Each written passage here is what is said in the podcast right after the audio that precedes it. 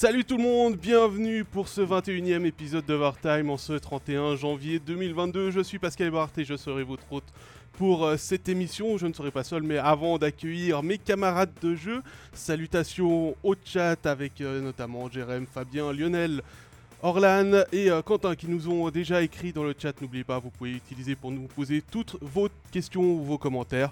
Aujourd'hui, on va faire le tour du classement de National League et des clubs romans, commençant par le bas du classement. On parlera donc dans l'ordre d'Ajoie, de Lausanne, de Genève, de Bienne, de Fribourg. Et enfin, on terminera comme d'habitude avec notre joueur du week-end et le programme de la semaine. Et puis, comme je l'ai dit, je ne serai pas tout seul pour cette émission. J'aurai la chance d'avoir trois camarades, dont un invité exceptionnel, puisqu'on accueille pour commencer euh, Serge Pelletier. Salut Serge. Bonjour Pascal, bonjour à tous. Et euh, pour compléter le trio québécois d'attaque de cette émission, Jonathan Fillon et, Stéphane Rochette. Salut messieurs. Salut à tous. Salut tout le monde. Alors comme je l'ai dit, n'oubliez pas, les commentaires sont ouverts. Vous pouvez y aller. On va euh, bien évidemment euh, lire ceci. Et puis, sans plus attendre, messieurs, je vous propose qu'on s'attaque tout de suite au premier sujet. On va pas faire attendre plus longtemps les, gens. On va parler du HC à joie. Un HC joie qui euh, continue euh, de perdre et euh, forcément avec la pause olympique et le record de défaites qui continue de s'accumuler, une question sur toutes les lèvres, est-ce que c'est la DER de Gary Sheehan? Était-ce la DER vendredi à Zouk de Gary Sheehan à la tête du HC joie Stéphane ben, écoutez, c'est la question qui est sur toutes les lèvres. Cyril Page, dans le matin, a écrit un article en disant que selon lui, c'était fini, c'était devenu trop compliqué pour Gary de continuer l'avenir. Euh, il n'y a plus d'avenir entre, lui et son équipe.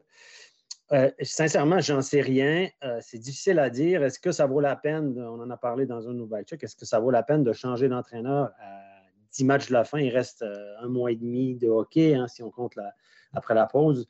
Est-ce que ça vaut la peine de, mettre un gars dehors, d'engager quelqu'un d'autre pour finir la saison? Quel message que tu envoies? Est-ce que ça va changer quelque chose au niveau sportif?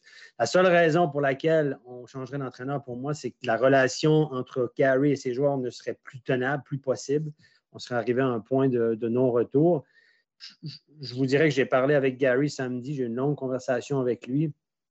Et euh, ce n'était pas son ressenti. Il a dit écoute, je, pas, il n'a aucun ressenti dans un sens ou dans l'autre. Il n'y a pas de signal fort dans un sens ou dans l'autre. Il a dit moi, j'ai toujours du plaisir à la patinoire. Je suis toujours motivé à coacher cette équipe. Je n'ai pas perdu ma motivation. C'est difficile. Euh, il n'a pas le sentiment d'avoir perdu son vestiaire non plus, même si certains, on voit, ils ont quand même démissionné.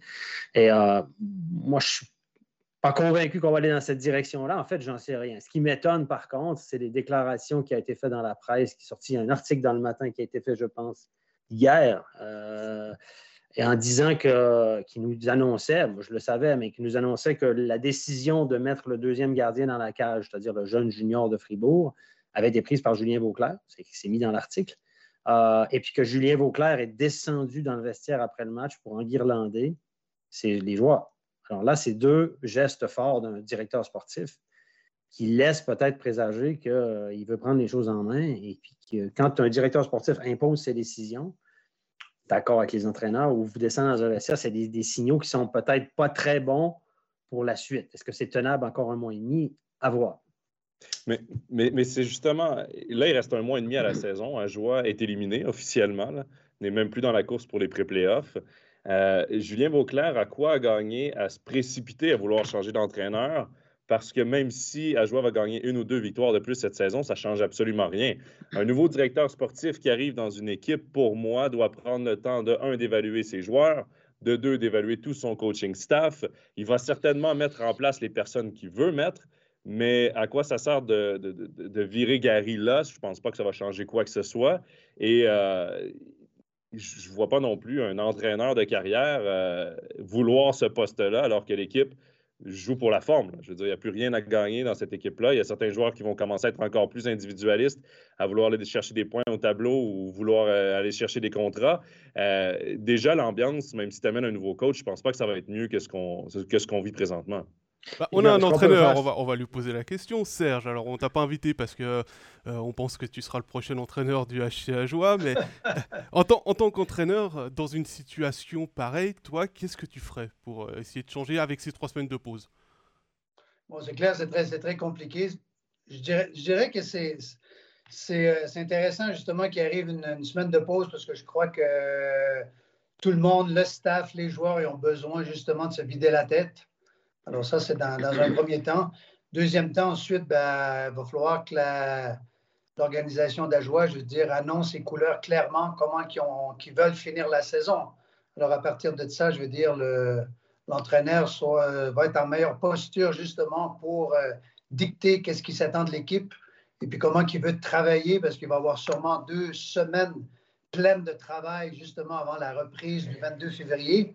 Donc à partir de ça, euh, l'entraîneur, le staff de coach va pouvoir justement euh, se mettre à table et puis euh, fixer de nouveaux objectifs avec l'équipe pour la fin de la saison. Mais Julien Vauclair l'a annoncé quand il est arrivé. Il l'a dit, des fois, quand tu parles beaucoup, ça peut te revenir. Il a clairement dit, je ne viens pas là pour faire un coup de balai. Il l'a dit, il a annoncé ses couleurs en arrivant. Je ne suis pas ici pour faire un coup de balai, pour mettre tout le monde dehors pour commencer. Peut-être qu'il va être époussiéré au début. Avant de passer le balai, il va, enlever il va faire l'époussage, il va enlever la poussière sur les meubles, puis il ramassera la poussière quand elle sera par terre. J'en sais rien. Mais il a clairement annoncé qu'il n'était pas là pour faire un coup de balai. Donc, mais, mais de prendre la décision pour le gardien, de descendre dans le vestiaire après le match, ça ne donne pas l'impression qu'il n'a pas confiance de toute façon dans son coaching staff? Ben, je pense que je ne sais pas si c'est une Descendre dans le vestiaire, c'est une chose. à un moment donné, tu as, un certain nombre de coups de fusil comme euh, de, balles dans ton fusil comme directeur sportif, puis je pense qu'il a déjà grillé une cartouche, on va dire comme ça. Pour le gardien, il y a, a Fribourg qui a une responsabilité là-dedans, parce qu'en prêtant le gardien, le jeune gardien, ils ont dit ben, nous, on aimerait que tu le fasses jouer cette semaine. Ça faisait partie un peu du deal de dire ben, on vous le prête, mais donnez-lui de la glace. On ne veut pas juste l'envoyer là sur le banc. Alors, donnez-lui quand même un match. Donc, c'est une espèce d'accord qui entre Fribourg. Puis Julien Beauclair, je pense qu'il s'est senti coincé en disant ben là, je l'ai pris, ils nous ont rendu service, il faudrait peut-être que je leur rende service. Et puis, il se dit ben, qu'est-ce qu'on a, qu'est-ce qu'on a à perdre? Ben, Il y avait à perdre un match, un match assez cinglant d'ailleurs. Mais voilà, donc c'est toujours plus facile après, hein, parce que si on l'avait mis dans la cage, puis le gardien, avait, le jeune avait gardé le, match de sa vie, tout le monde aurait dit waouh, ah, ça a regroupé l'équipe, ça a soudé l'équipe, etc. Mais après coup, on se rend compte que ce n'est pas ça. Et puis nous, évidemment, ben, on est dans les yaka, euh, il y aurait dû, etc. C'est toujours facile après coup de juger, évidemment. Non, mais on sait que souvent, quand il y a le. Vas-y, Serge. Qu'est-ce qui arrive aussi dans ce problème de gardien de but junior de Fribourg qui arrive là? Je veux dire, le deuxième gardien à jouer, c'est un problème un peu de, longue date. Ça dure depuis le début de la saison. On a essayé de rapiécer avec un, prêt de la part de Oslo à Lausanne. Euh, ça a fonctionné plus ou moins. Il y a eu la blessure de Tobias Stéphane à, Lausanne. Euh, a dû euh, retourner. Ensuite, Wolf a dû assumer, la, grande partie des matchs du HC à joueur. Ensuite, ben, comme on sait, le gardien à joueur est beaucoup sollicité. Donc, à un certain moment donné, on a un peu un manque de solutions également du côté de la joueur au poste de gardien numéro 2. Par rapport à, ce que tu disais, Stéphane, sur euh, Loïc Gallet, je pense qu'ils ont aussi essayé d'avoir ce phénomène que tu as de temps en temps quand tu mets un jeune gardien ou un, gardien un peu expérimenté, c'est-à-dire que l'équipe se, regroupe devant. Et euh, c'était peut-être pas, le timing était peut-être pas très bon. Après, euh, Serge parle de, de Sloan, c'est vrai que là, il y a, y a Vladi qui nous pose la question dans le, dans le chat. Euh, il est prêté par Lausanne actuellement à chaud de fond. Il était prêté à Ajoie. Il n'a pas été rappelé une fois que Tobias Stéphane est revenu. C'est vrai qu'on peut se poser la question de est-ce que les relations entre euh, Ajoie et Lausanne finalement sont devenues euh, très tendues au point que Eusloun finalement joue en Swiss League plutôt qu'en National League? je pense là-dessus, j'ai vécu un peu cette expérience-là, un peu de, de, près, un peu à gauche, à droite bien entendu, je me mets à la place de, Lausanne. Qu'est-ce qui arrive? C'est que eux, quand ils prêtent un gardien, euh, bien entendu, ils s'attendent que le gardien joue tous les matchs. Alors, je crois qu'en ce moment, Lausanne a plus cette garantie du côté de Chaux-de-Fonds que lorsqu'ils prêtent leur gardien, ils jouent tous les matchs. De l'autre côté, à jouer, on veut aussi continuer à faire jouer Tim Wolf. Et puis, c'est arrivé aussi à l'occasion que euh, Osloon a dû s'asseoir sur le banc et puis regarder Wolf jouer. C'est un petit peu pour ça, selon moi, ce n'est pas une question de relation, mais c'est une question justement de qui joue à quel moment. c'est dans la même ligue. C'est dans la même ligue aussi. Moi, les prêts dans la même ligue, je veux dire, c'est, comme quand Maillard a été prêté à Langnau. Si Langnau pique des points euh, ou, donne des points à une équipe qui est en compétition avec Davos, c'est la même chose pour, euh, pour, pour, euh, pour Oslund. Si Oslund va jouer pour le match de sa vie à, avec, avec Ajoie. Ils sont en Berne se bat pour une place en playoff. Euh, S'ils jouent contre Berne, etc.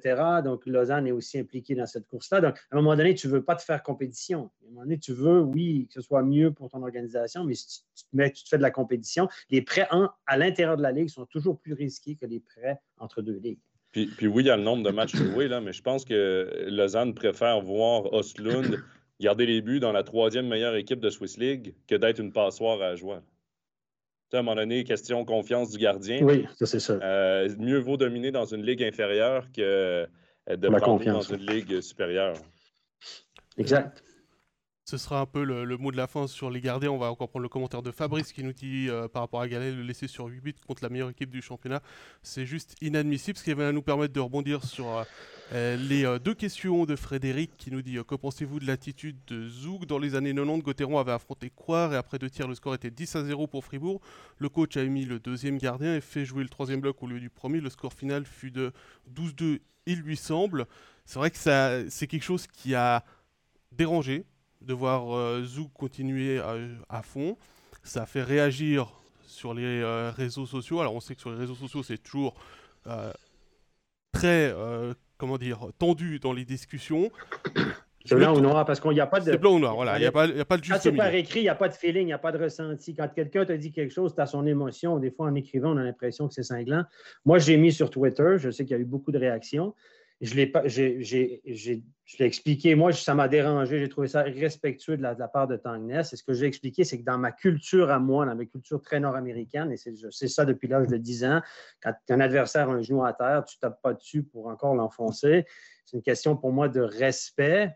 Et il y, a ces lois non écrites. Je vais y revenir, mais je, suis assez content d'en avoir parlé parce que je me, suis je me rends compte, il y a des gens qui m'ont appelé ce week-end, m'ont dit Steph, c'est sympa que tu en aies parlé, je n'avais jamais entendu ça. Il y a des trucs dans la culture du coaching, des lois non écrites que je ne savais pas que c'était un peu comme ça dans le hockey, puis il y avait une tendance aussi forte. C'est très nord-américain, c'est très NHL, c'est très. Mais euh, je suis content d'en parler parce que les gens se sont ouverts à ça. Puis là, il y a des gens qui ont réagi positivement ou négativement. Les gens ne sont pas obligés d'être d'accord. C'est un échange. C'est une question de valeur, c'est une question de culture. Et puis moi, j'ai parlé avec beaucoup d'entraîneurs. Je vous l'ai dit vendredi, quand j'ai dit ça, je ne savais pas comment les gens allaient réagir. Les réactions que j'ai eues, moi, j'ai eu contact avec une demi-douzaine de clubs, avec des gens hein, qui sont impliqués dans le coaching d'une demi-douzaine de clubs de National League ou de Ligue B. Et puis, ça me renforce dans mon jugement parce qu'ils m'ont tous dit, tous, et Steph, on le sait, c'est une loi non écrite, il y a des trucs qui se font, qui ne se font pas. Tout le monde n'a pas la même attitude par rapport à ça, mais oui, euh, la majorité le font, respectent ça en général. Après, il y a des si, peut-être, il y a des conditionnels. Je vais laisser Serge expliquer la situation, les choix que le coach doit faire. Mais tout le monde, j'ai même parlé avec, euh, Jason O'Leary qui était impliqué dans les discussions sur Twitter. Il m'a appelé, il m'a dit Steph, je suis tellement d'accord avec toi. Mais il dit en Suisse, en Europe, il y a des coachs qui ne sont pas dans cette dans cette logique-là. Eux, pour eux, ils ont une conception complètement différente des choses. Tagness en fait partie. Le nom de Tagness est sorti dans les discussions comme étant un coach qui, lui, ne pense pas de cette façon-là. Alors moi, je trouve ça irrespectueux. Je trouve pas ça correct sur le fond, mais c'est un jugement de valeur. Et puis, ce que je veux dire aussi, c'est que j'ai jamais dit qu'il fallait arrêter de jouer. C'est pas l'idée, c'est pas arrêter de jouer, ok C'est que tu joues ton jeu normal, puis si ton équipe dans le jeu en marque encore trois, ben, c'est comme ça. Tu n'arrêtes pas de jouer, tu ne prends pas l'autre équipe en pitié, ça n'a rien à voir. La seule chose que j'ai dit, c'est que tu ne mets pas tes, ton premier powerplay systématiquement à 5 contre 3 à 5 contre 4 sans arrêt tes meilleurs joueurs sur la glace. Tu fais tourner ton banc. Puis si ça, ça donne que c'est ton premier bloc qui est là, tant mieux. Si ça, ça donne que c'est ton quatrième bloc, c'est comme ça. Tu fais juste tourner ton banc. Tu ne dis rien de spécial à tes joueurs tu laisses aller. C'est pour ça que les gens qui vont chercher des feuilles de match pour prouver que moi, il y a des équipes qui ont mis leur power play à la fin, ça n'a pas de sens parce que ça, ça donne, si ça, ça donne que c'était la première ou la deuxième ligne qui était sur la glace, puis le coach les a laissés là parce que c'était leur tour, ben c'est ça. Ça ne veut pas dire qu'il a mis son premier power play. Donc, il y a des trucs. C'est parti un petit peu dans tous les sens. Et, moi, je pense que c'est une question de culture, c'est un débat qu'on peut avoir et toutes les opinions sont, sont bonnes. Mais ce que je peux vous dire, et Serge, je vais laisser la parole à Serge, c'est que cette loi non écrite-là, elle existe et les joueurs le savent. il y a une autre loi non écrite qui est aussi pas prendre un temps mort quand tu, euh, mènes par euh, plusieurs goals pour euh, te moquer de l'autre équipe. Je vais laisser Serge parler, s'exprimer là-dessus, puis je reviendrai avec certains détails, certains exemples que j'ai vécu comme coach dans les mouvements juniors et comme arbitre aussi. Je laisse la parole à Serge. D'accord. Bon, dans un premier temps, je veux dire, je vais être clair, je veux dire, je ne connais pas aucun entraîneur qui va rentrer dans le vestiaire après le deuxième tiers, même si on gagne 6-7-0, qui va dire à son équipe, OK les gars, maintenant, on lève le pied, euh, on a assez marqué de goal. Ça, ça n'existe pas parce que comme entraîneur, tu veux développer des bonnes habitudes de travail. Donc, tu veux que tes, joueurs soient engagés à fond pour les 60 minutes du match. D'où euh, le point que je veux toucher, par contre, parce que là, on parle du cas spécifique du power play sur une situation, je crois, qui était de 9 à 0, un truc comme ça. Quand tu es coach et puis que tu es, derrière le banc, puis ton équipe gagne 9 à 0, tu as deux options. Alors, ou tu donnes un petit sucre à tes joueurs qui jouent habituellement en power play pour leur permettre de bonifier leurs statistiques personnelles en essayant de marquer, accumuler un autre point, un dixième point justement dans le match qui vont là à la faveur de leurs euh, statistiques personnelles, ou sinon, tu prends l'occasion, tu sautes sur l'occasion justement pour euh, donner aussi un sucre, mais à ton, comme on dit en anglais, au bottom six, à tes joueurs qui jouent jamais en supériorité numérique, tu leur donnes à ce moment-là l'occasion justement parce que eux, aussi aiment marquer des goals et puis souvent, ils ne sont pas dans les situations privilégiées de jouer en supériorité numérique. Donc, pour un coach, c'est une occasion justement d'avoir de la reconnaissance pour ces joueurs-là qui travaillent fort et puis qui voient très peu d'action en, situation de power play. Et puis, c'est quoi l'attitude des joueurs, Serge? L'attitude, ils réagissent comment les joueurs? Est-ce que tu ne leur dis pas de lever le pied, mais il y a des joueurs qui ont le common sense. Comment ils réagissent, les joueurs? Mais Steph, juste avant que, que Serge réponde, euh, comme joueur, j'ai joué quand même euh, une bonne partie de ma jeunesse. Là. Euh, et, quand on menait avec des grosses avances comme ça, je me disais toujours, bon, ben, je vais jouer un peu plus. Si par exemple, je n'étais pas un joueur dominant dans mon équipe, ben, là, je vais pouvoir, je vais avoir un, petit peu plus de minutes qu'à l'habitude parce que les rôles changent un peu, parce que le match est gagné d'avance. Et, si le coach ne fait pas plus appel à moi, moi, je vis une frustration comme joueur. et, ça, et c'est là, c'est le fair play en même temps, je pense, du coach de, de reconnaître ça. C'est de parce que le, boulot qui est, fait par le troisième et quatrième bloc est aussi important que le boulot des premiers et deuxièmes. Chacun a son rôle dans l'équipe. Mais là, quand le match est gagné d'avance, c'est 9-0. Jamais je croirais que tu ne peux pas réfléchir puis te dire, ben, il y a des gars ici qui mériteraient peut-être justement le petit sucre qui vient faire, écoute, euh, une petite tape dans le dos puis, euh, pour, pour garder un peu tous tes joueurs avec, en respect avec toi. Mais le sucre, le Tangness a fait exactement la même chose contre Langnau que le score était 6 à 2. Ils ont joué contre Langnau la semaine passée, ils menaient 6 à 2, il y a eu un but dans cage vide, il y a eu un power play après, et à 6 à 2, il est revenu avec Hoffman, son premier power play, il a marqué 7 à 2, 8 à 2 contre un gardien junior, etc. Déjà, ça m'a dérangé. C'est ce que relevait Georges également dans le, dans le chat. Il l'a fait déjà, comme contre Langnau, je me dis, OK, là, il s'est dit, là, je me suis dit, bon, il donne un sucre à Hoffman, il vient de revenir, superstar, gars de la place, les gens veulent le voir, sont contents. OK. Mais ça a fait chier un peu Langnau, mais c'est comme ça, surtout qu'il y a un gardien junior dans la cage, pauvre gars, deuxième gardien. Bref. Et je me dis, il l'a déjà donné le sucre cette semaine. Mais là, 8-9-0, il faut encore donner ben, faut encore remercier ou envoyer tes meilleurs joueurs pour qu'ils marquent des buts.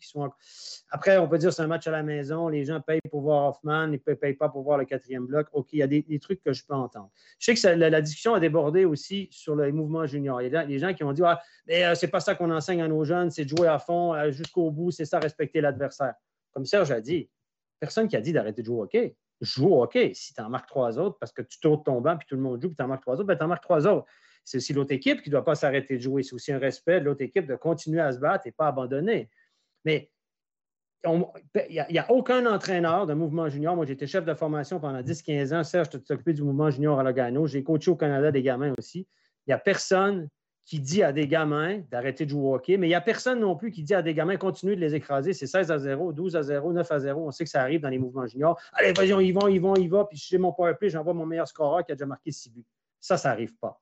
Et ça, ce n'est pas de la bonne éducation. Ce qu'on dit aux gamins, c'est jouez la fine, sautez pas dans le plexi à 12 à 0 parce que ça n'a plus de sens.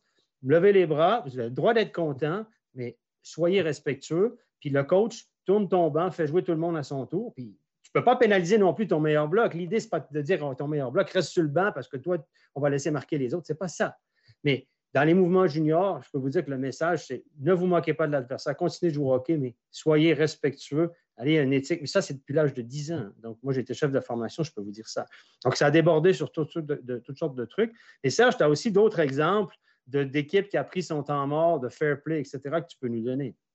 Oui, effectivement, je veux dire, euh, j'ai vu des équipes justement qui étaient impliquées dans une défaite de 6-7 à 0 et puis le coach à 6-0 demande un temps mort pour essayer un jeu spécial en supériorité numérique. Je veux dire, euh, les entraînements sont faits pour, ça, je veux dire, de, prendre le temps d'essayer des trucs, etc. Quand tu es en avant, je veux dire, demander un temps mort. J'ai vu certains joueurs qui ont passé devant le banc adverse pour signifier au coach qui perdait 6-7 à 0 en levant la main et s'excusant pour dire euh, c'est pas ça coach, euh, faire, quoi. On s'en excuse. Donc, euh, ce côté-là, je veux dire, il faut aussi faire attention qu'est-ce que je reprends que Jonathan aussi a, dire, a dit tout à l'heure, je veux dire, en, mentionnant ouais, les joueurs qui jouent un peu moins, euh, quand le score est très élevé, s'attendent justement d'avoir plus de temps de glace.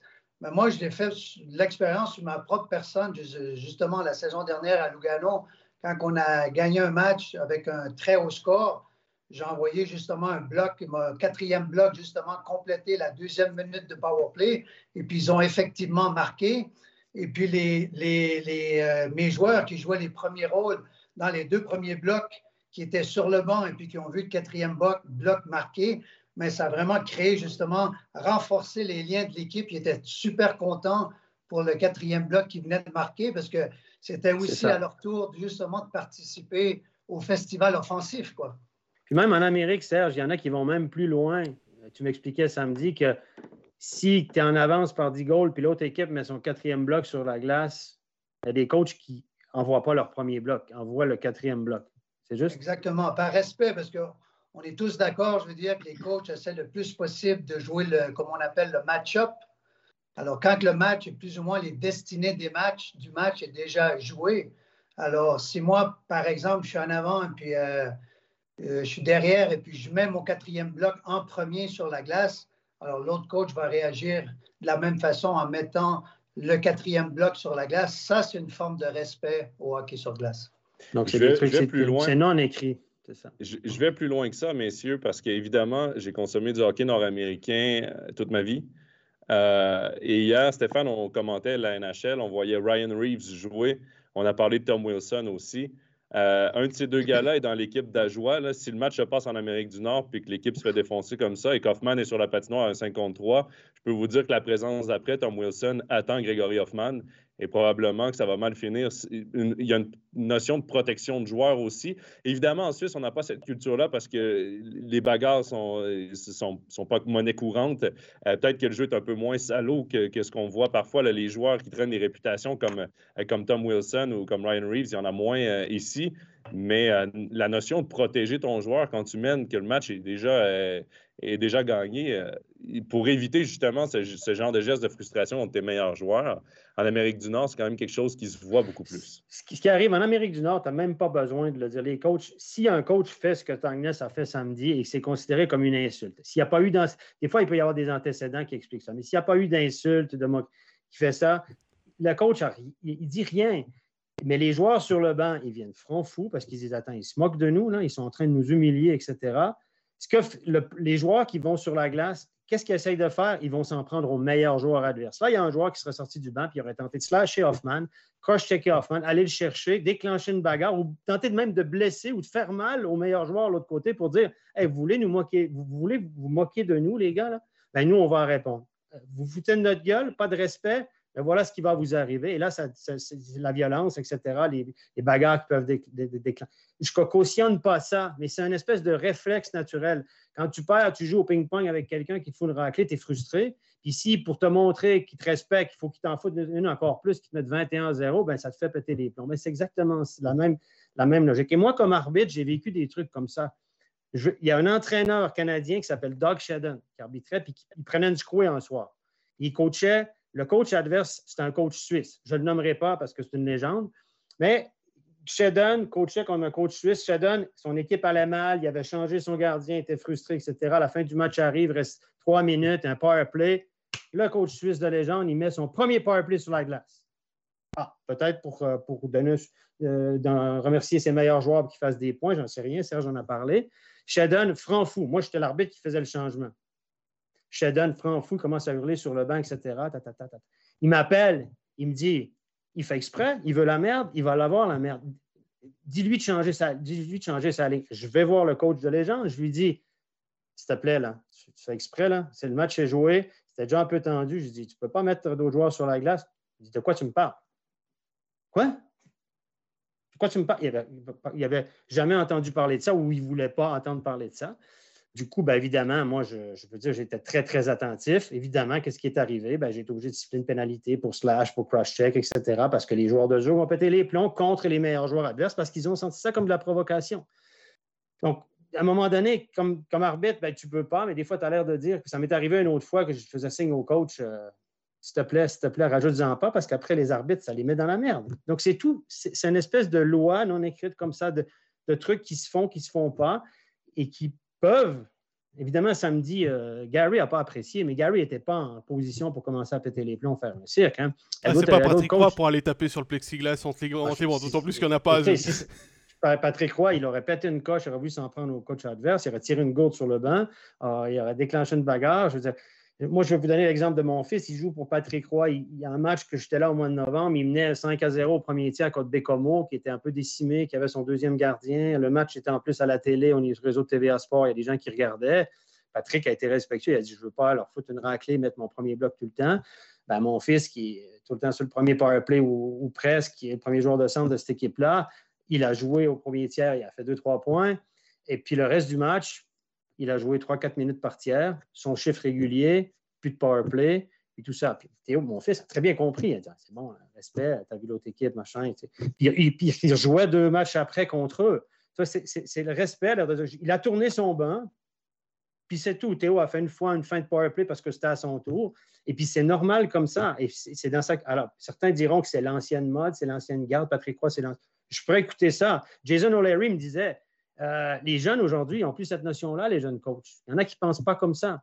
Fine, Tangnes ne pense pas comme ça, je peux vivre avec. Moi, je dis mon opinion, que je trouve ça irrespectueux. Après, chacun, a le droit de faire euh, son, de se faire une opinion. Je vous propose, monsieur, qu'on regarde un petit peu les commentaires qu'il y a eu, parce que forcément, il y en a eu beaucoup. Alors, je vais commencer avec euh, Fabrice qui dit Pareil, je trouve ça aussi inadmissible d'humilier deux équipes et deux jeunes gardiens, que ce soit celui de Langla ou, ou Galet avec Ajoie et un Hoffman qui, euh, jubile. Rodrigo, lui, nous partage une expérience qu'il a vécue en quatrième ligne où euh, son équipe perdait 8 à 2 et euh, l'équipe en face avait absolument voulu marquer encore et encore. Notre coach a pris un temps mort, il, a il restait 4 minutes à jouer, ça s'est terminé en bagarre générale. Euh, Quentin nous dit euh, Tangnes doit jouer hockey manager et avoir ses propres joueurs dans son équipe. Euh, Ludovic nous dit on n'est pas en train de créer un championnat à trois vitesses avec des équipes comme Longnau et Ajoie. Fabien, si tu fais pas jouer un peu plus tes jeunes dans ces situations, donc dans ces matchs-là, tu les fais jouer quand? Je continue. Hein. Euh, Ludovic, à nouveau, c'était euh, tout petit de la part du coach de Zoug. Mais bon, il a le droit de gérer son équipe comme il veut. Mais c'était pas classe absolue que de chercher à écraser un adversaire manifestement plus faible. Les Fribourgeois rappellent qu'à l'époque, ils avaient Sean Hines pour euh, faire la police sur la glace. Georges Henry a reconnu le coach de légende. Et puis Patrice nous dit finalement, ça s'est terminé tranquillement par une chenille des supporters à Joulot dans les tribunes zougoises.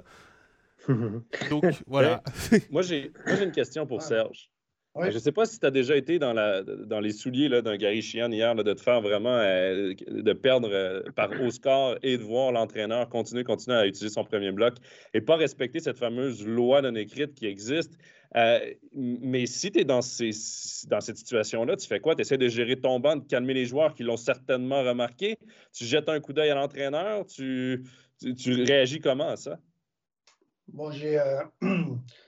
C'est clair c'est une situation qui est difficile pour, euh, pour Je veux dire, là-dedans, dans cette situation-là, ben, tu essaies justement de, de stimuler tes joueurs, justement de pousser jusqu'à la, jusqu'à la fin pour que l'humiliation soit la moins forte possible. Quoi. C'est, la seule chose qui te reste à faire euh, dans cette situation-là, parce que, ben, effectivement, qu'un score semblable, c'est. Euh, tu as hâte que le match finisse, donc tu veux au moins le finir de la, bonne, de la, meilleure des façons. Serge, il y a des. Seulement pour compléter, seulement pour compléter ce que Stéphane a, dit tout à l'heure, euh, moi, ça m'est déjà arrivé justement que j'étais dans la situation justement de Zug, qu'on euh, gagnait par euh, un gros score. Et puis, à certains joueurs, justement, puis ce n'est pas nécessairement des Nord-Américains, c'est autant des, des Suédois euh, ou des Finlandais, parce que moi, je ne vais pas faire de débat politique avec cette, cet épisode-là, qui sont retournés vers moi, puis qui, eux, étaient mes joueurs de power play, qui m'ont tout simplement dit ben, écoute, Serge, vas-y, mets le jeune à ma place à la défense, ça va lui faire prendre confiance. Il peut jouer quelques changements justement en power play sur la fin du match. Les destinées du match sont déjà décidées. Et puis en plus, on a encore un match demain. Donc, ça me permet un petit peu de jouer quelques minutes de moins pour pouvoir être frais pour le match du lendemain.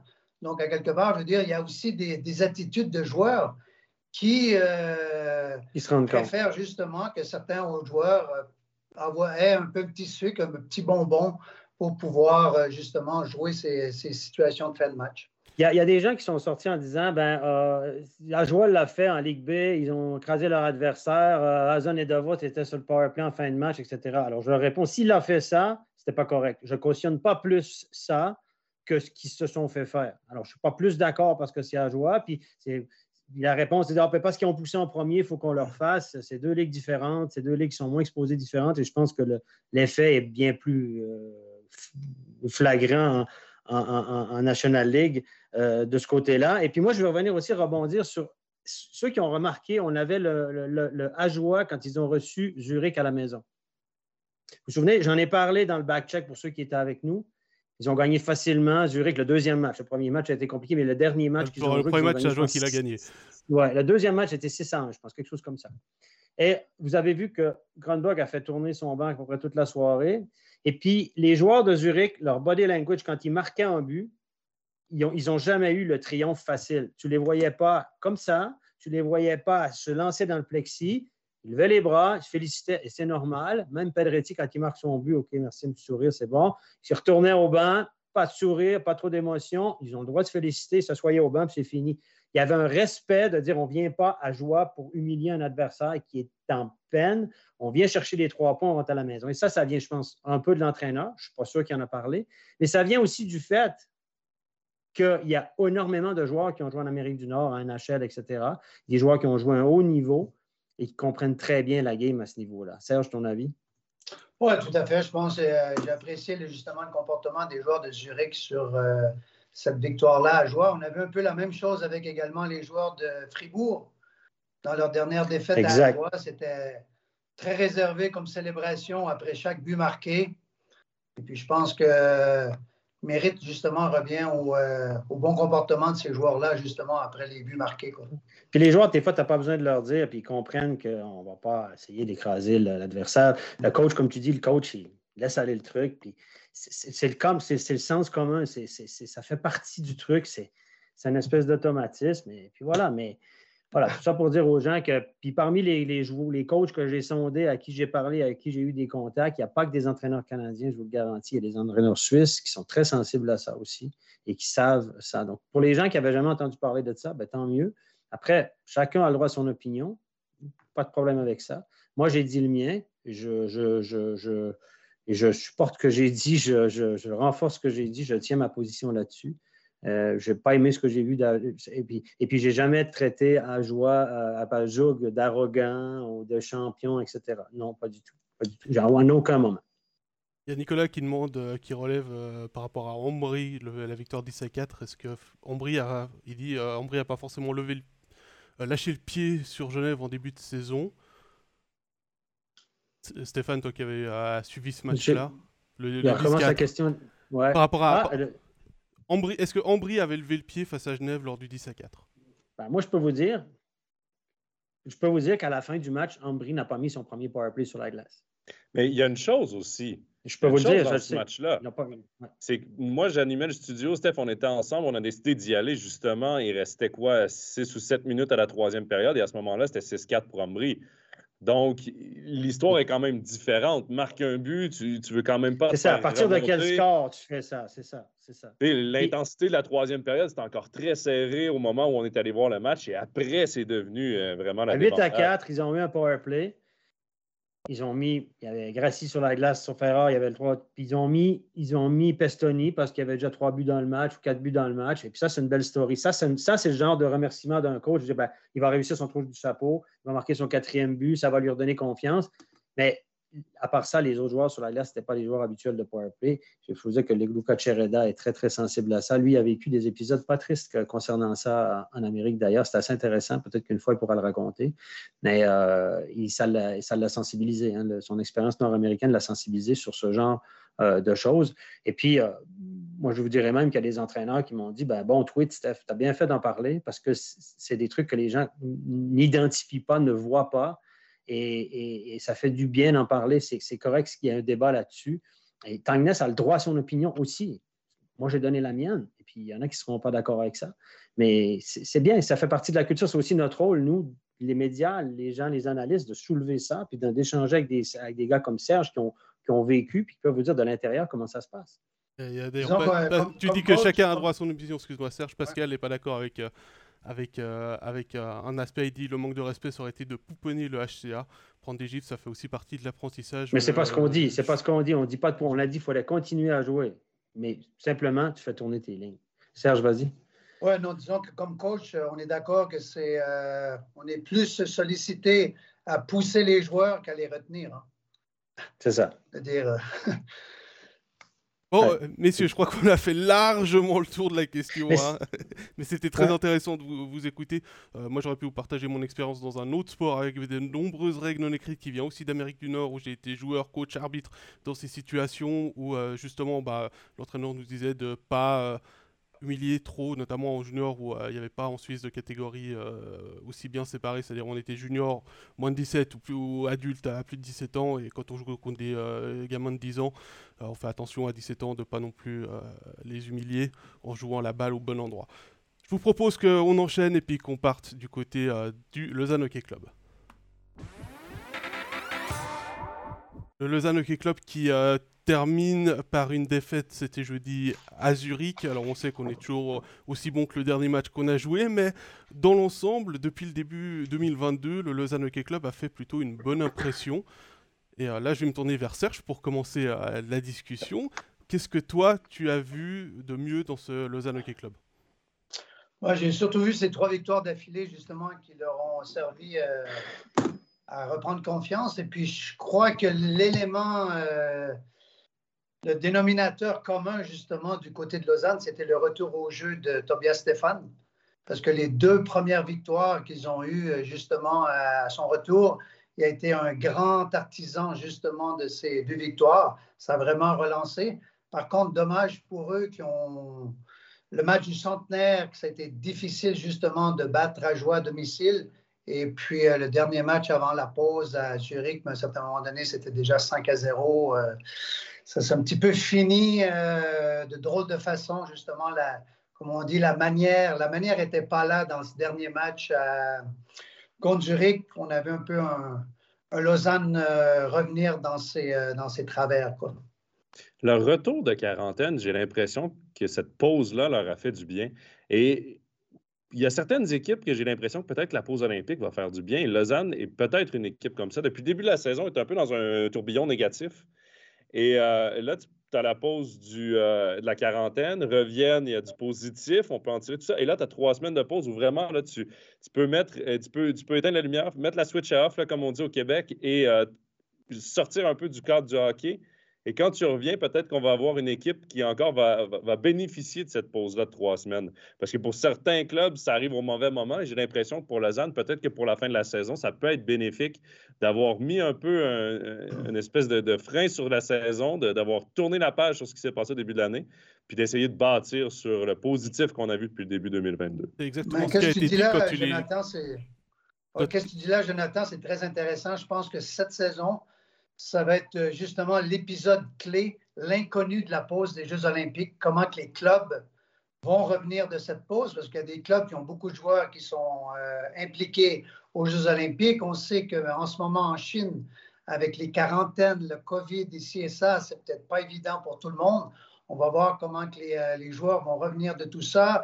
Également, il va y avoir ce niveau d'émotion-là, parce que bien entendu, les différentes équipes. Tu as des équipes qui vont sûrement monter en puissance au niveau émotionnel aux, euh, Jeux olympiques. Tu en as d'autres qui vont peut-être vivre de grandes déceptions, qui vont revenir dans leur club peut-être avec certaines souffrances. Donc, euh, ça va être intéressant de voir comment que les clubs ont travaillé avec leur effectif suite au retour de leurs joueurs des Jeux olympiques. Est-ce que tu disais, Joe, tout à l'heure par rapport à la pause, de, à la quarantaine, c'est euh, ce que Tim Beson a dit euh, au retour de quarantaine, c'est on a pu se dire les choses en face avec, euh, avec les meetings d'équipe virtuels. On a mis les choses à plat, on est revenu, on est en gros une nouvelle équipe hein, pour ça. Et bah, Serge, tu avais parlé du retour de Tobias Stéphane, c'est Fabrice qui dit la même chose que toi, qui va dans ton sens. Et il y a Ludovic, lui, il y a aussi Sekach qui, qui, qui, revient, qui est revenu en forme et qui a fait notamment une très belle dernière semaine. Et puis pour Sacha, non, je ne sais pas faire l'accent québécois. Et de toute façon, je trouve ça, je, je, trouve ça insultant vis-à-vis de, de, mes camarades québécois d'essayer de parler avec leur accent. voilà. Stéphane, je ne sais pas si tu as quelque chose à rajouter sur le Lausanne Hockey Club après cette euh, parenthèse. Stéphane, il faut que tu allumes ton micro. Je parle tout seul. Euh, excusez-moi. ça m'arrive une fois par émission, mais ça, ça arrive, c'est bon. Euh, oui, effectivement, je trouve qu'il y a eu du mieux. voilà, c'est catch. Mais quand, il y a un joueur qui a une étincelle en attaque et sur une bonne lancée, ben, tout à coup, le Lausanne Club se met à gagner. Il n'y a pas de miracle. Hein. Je ça revient toujours à la même logique. Le volume de jeu est là. Je trouve qu'il y a toujours un petit peu des problèmes d'exécution, mais dès qu'il y a une étincelle à l'attaque, un joueur tout à coup provoque cette étincelle à l'attaque, finit ses jeux, provoque quelque chose, produit une attaque, mais ben, tout à coup, les victoires s'enchaînent. Donc, euh, ça confirme ce qu'on dit depuis le début de l'année. On a de la peine à marquer des buts, on manque de finisseurs. Quand votre top scorer a 28 points, puis que votre joueur de concession, euh, qui est supposé être Christophe Berchi, votre joueur suisse de concession, a 24 points, et quand vous dites que le top scorer d'Ajoie a plus de points que votre top scorer, peut-être que, peut que vous manquez de leader à l'attaque. Il y a beaucoup de joueurs qui, peut-être trop de joueurs qui se ressemblent. Il y a une question justement par rapport à Berchi de Rodrigo qui nous demande si Berchi joue avec le frein à main avant les JO. Non. Alors pour ceux qui écoutent, vous n'avez pas vu la tête de Steph, hein, mais ça valait, ça valait le coup d'œil. Non, pourquoi lui jouerait avec le fin à main? Est-ce qu'il joue au fin à main depuis deux mois Parce qu'il ne produit pas sur une base régulière. Regardez ses performances. Il n'y a pas eu vraiment de gros euh, pics de performance. Alors, est-ce qu'il. Je ne crois pas? Pourquoi lui jouerait sur le frein à main et pas d'autres? Parce que d'autres qui vont aux Jeux Olympiques qui vont plutôt bien, il me semble. Donc, euh, non, je ne crois, pas ça. Je pense que Berchi est, et, comme Berchi, c'est un gars de 30-40 points par année. C'est un gars qui va compléter une bonne ligne s'il y a un bon joueur de centre et tout ça, qui va générer de l'attaque. Mais ça reste pas un gars d'un point par match dans cette ligue-là. Il fait, il fait du Berchi. Quoi. Il, voilà. il est bon, mais c'est un, très, un bon joueur. Mais ce n'est pas un top, top joueur de notre championnat. Il y a des questions qui, qui, se soulèvent sur Charles Ludon, parce qu'il y a eu une interview de Charles Ludon il n'y a pas longtemps dans la presse québécoise où il disait qu'il voulait continuer à jouer en Amérique du Nord, mais qu'il n'était pas contre un retour en Europe. Et donc il y a euh, Gaëtan et Sacha qui nous posent la question. Est-ce que Charles Ludon pourrait revenir à, Lausanne, notamment Tu as, des infos privilégiées là-dessus, Serge? Non, je n'ai pas d'infos là-dessus, mais je crois qu'effectivement, euh, ce serait une bonne option pour euh, Charles Ludon parce que je doute fortement que son futur soit en NHL. Ben, c'est ça, là, il voulait, il voulait retenter sa chance et changer d'organisation. Ça, c'était quelque chose qu'il demandait depuis quand même longtemps. Euh, Marc Bergerin qui n'avait jamais euh, trouvé la bonne entente là, pour euh, l'échanger.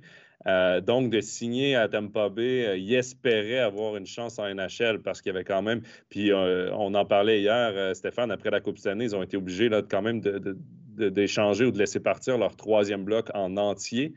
Et peut-être que Charles Hudon, il voyait une possibilité. Par contre, il y a un certain Corey Perry qui a signé là. Il y a quelques joueurs comme ça qui ont trouvé leur place. Et, ça relègue Charles Hudon à la AHL. Et je pense pas que son avenir là, familial euh, est, en AHL. Je pense que le niveau de vie, la qualité de vie en Suisse, en National League, le niveau de jeu, le salaire, tout ça, c'est tout à l'avantage de Charles Hudon de revenir en Suisse. Et je pense, moi aussi, qu'on va le revoir plus vite que, que tard. Là. Euh, Gaëtan, qui est supporter de Fribourg, qui demande si ça pourrait être le remplaçant de Di Domenico. Bah, il connaît David Dernay. Je ne sais pas si David lui a peut-être fait lancer, un petit coup de fil, mais euh, certainement ces deux joueurs-là se connaissent bien.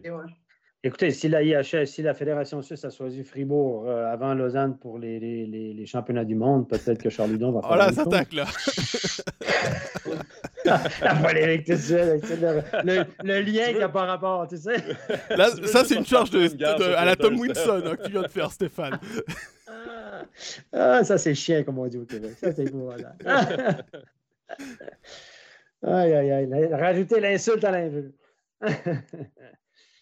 Et puis il y, a, un, nom connu hein, de la rédaction, Pierre-André Roy, salut salutations Pierre-André, euh, qui a une question pour Serge, puisqu'on est sur Lausanne. Ce ne serait pas plus grisant de coacher Lausanne qu'à jouer Serge, avec plein de smileys qui rigolent. Et il t'envoie ses, amitiés. Bon, ben, salut Pierre-André. bon, déjà, euh, seulement pour euh, mettre les choses au clair, disons que je suis, je suis à la maison, je suis ni à Joie ni à, Lausanne. Alors, euh, merci bien pour ta, question. Mais pour l'instant, je veux dire, il n'y a, aucun des deux clubs qui fait partie de l'actualité en ce moment. Un Il faut arrêter de mettre ton, ton attel en mode silencieux en mode avion, Serge, la merde. bah, il peut pas le mettre en mode avion puisqu'il le fait via le téléphone, euh, cette émission.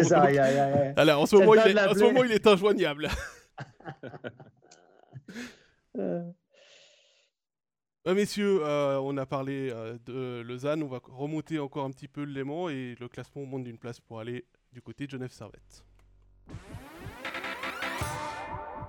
Alors comme avec Lausanne, je vais reprendre la même expression, hein, on, est toujours aussi bon que le dernier match qu'on a disputé. Bah, pour les Aigles, c'est un très bon dernier match puisqu'ils ont blanchi Zurich. Et tout, le tout sans avoir Yann Cadieux sur le banc qui était annoncé malade avec un sourire entendu, grippé avec un sourire entendu. Donc on peut se demander s'il n'y a pas de nouveau une souche qui traîne du côté euh, des Vernets. Finalement, euh, Genève a bien fini avant la pause et surtout bah, a bien fini avec Melvin Niffler, puis, euh, Dominique Niffler, on va pas se tromper de, Frangin, puisque c'était son dernier match avec Genève Servette, puisqu'il va retourner à Cloton pour disputer les playoffs de Swiss League. Et au final, euh, bah, il laisse une très très belle impression, le gardien prêté par Clouton. Jonathan. Ben oui, euh, moi j'ai beaucoup aimé ce qu'il nous a montré à Genève. C'est un petit, c'est un petit gardien. Hein. il fait beaucoup penser à son frère. Là, c'est pas euh, le plus gros gabarit, mais par contre, il se bat beaucoup. Il, va chercher les rondelles. Il est très actif devant sa cage. il est très rapide avec ses jambes et tout. et j'ai aimé quand même la carte de visite qu'il a laissée. Euh, ça, c'est hyper intéressant pour euh, un gars comme ça, surtout en sachant là, euh, est à 13 équipes cette année. On parle d'avoir 14 équipes l'année prochaine en National League. C'est deux postes de gardien de plus. Est-ce que Dominique Niffler pourrait avoir sa place comme deuxième gardien dans une éventuelle 14e équipe ou même dans une des 13 équipes qu'on a cette saison? pourquoi pas, du moins avec, avec Genève Servette.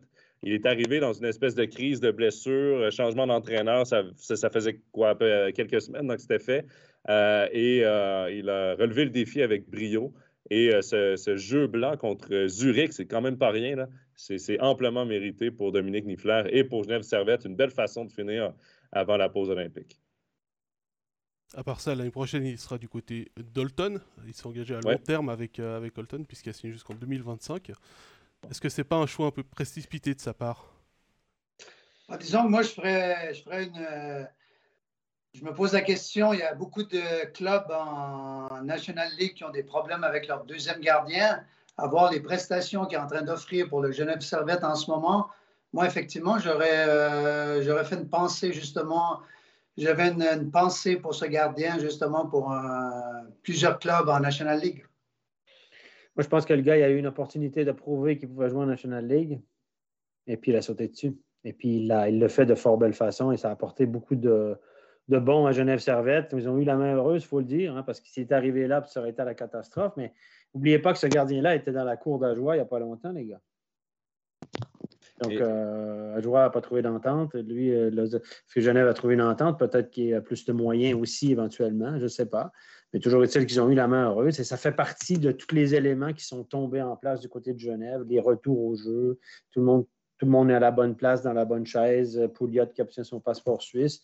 Bon, il est suspendu, vous allez me dire, on va revenir là-dessus, mais euh, quand même, quand même, ça fait partie de tout ce qui est que Patémon n'avait pas forcément qui retombé en place. Et puis Yann Cadieux, je pense qu'il a su rassembler ça, puis remotiver les troupes. Et euh, voilà, donc je sais, on m'a dit aussi que Zurich n'était euh, pas, présenté à Genève dans les meilleurs euh, auspices, je dirais ça comme ça, parce qu'ils ils ont tenté de remettre ce match-là à plusieurs reprises au niveau du calendrier. Ils ne souhaitaient pas venir jouer là en sachant qu'il y avait pas mal de joueurs qui partiraient aux Olympiques, qui avaient peur que les joueurs lèvent le pied, machin, machin. Donc, ils ne souhaitaient pas non plus pour prendre des risques pour le, de COVID, etc. Plusieurs joueurs sont allés reculons, semble-t-il.